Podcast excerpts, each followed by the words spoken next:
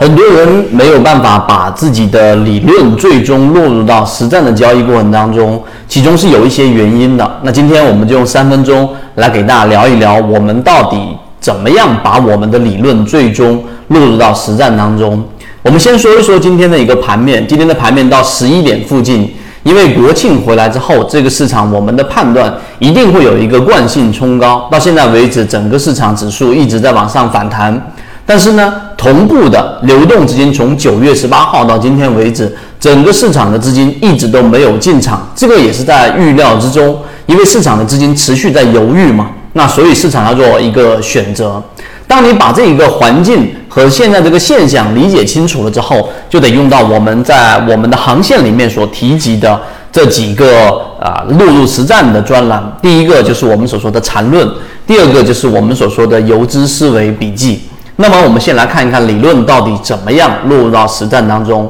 第一点，我们先要干嘛呢？先要去理解到底这一波反弹是由谁来触发的。今天到十一点半之前，整个市场启动的是金融的板块。金融板块的启动里面呢，那好，你理解这一点之后，我前面在游资思维笔记给各位讲过，真正去理解市场的每一个短期内的阶段上涨也好，调整也好，盘整也好。你得理解现在的市场的整个大的一个大局观，那整个市场带起来的是金融，那么金融板块里面呢，就是我们说的瑞达期货，又再次的从前面的一字板之后的新股，然后今天第一个涨停板就是它做的一个点火，这是第二个，第三个金融板块的启动到底有没有带来我们前面所说的局部性机会呢？我们的自选板块从我们九月十九号公布到现在为止，已经出现了第二只涨停的个股。那么这个二十三只当中的第二只，那么它意味着在局部性当中，我们的筛选条件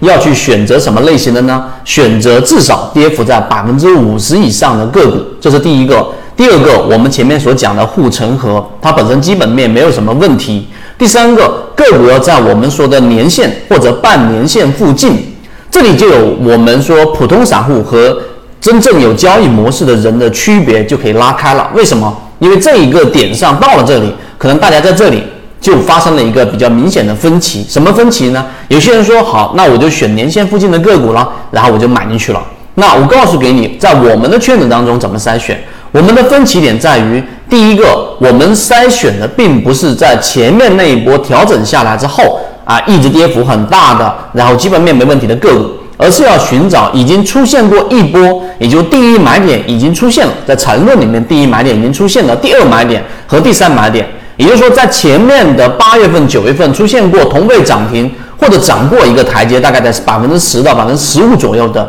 强势个股的回档涨停复制，这就是我们的差别的第一个点。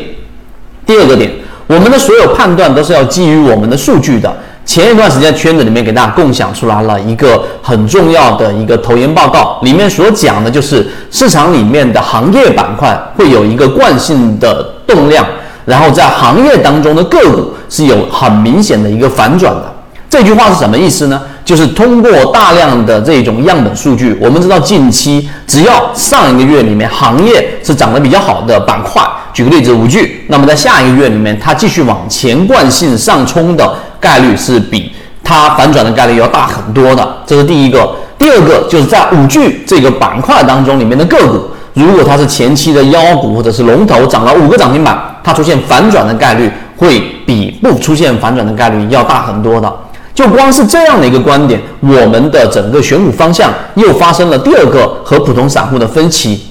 我们会选择近期的一些热门的这一个行业板块，并且在这个板块当中找到我们说前面跌幅比较大的个股。这样的个股呢，往往就会出现反转，因为刚才我们说了，行业它有一个惯性上冲的动量，而在行业内的个股则会出现反转。于是我们选出跌幅比较大的个股之后，反转的概率就更大了。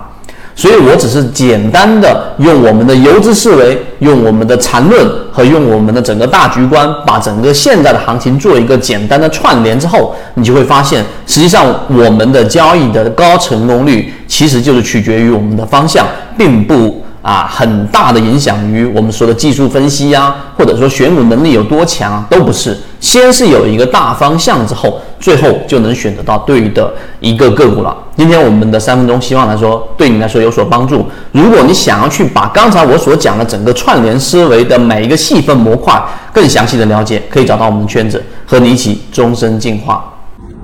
今天的分享就到这里，想要加入到我们圈子一起进化学习的，可以加我的朋友圈 B B T 七七九七七，一起进化学习，帮助你用模型筛选出优质的标的，并且避免买卖点的问题以及追涨杀跌带来的风险。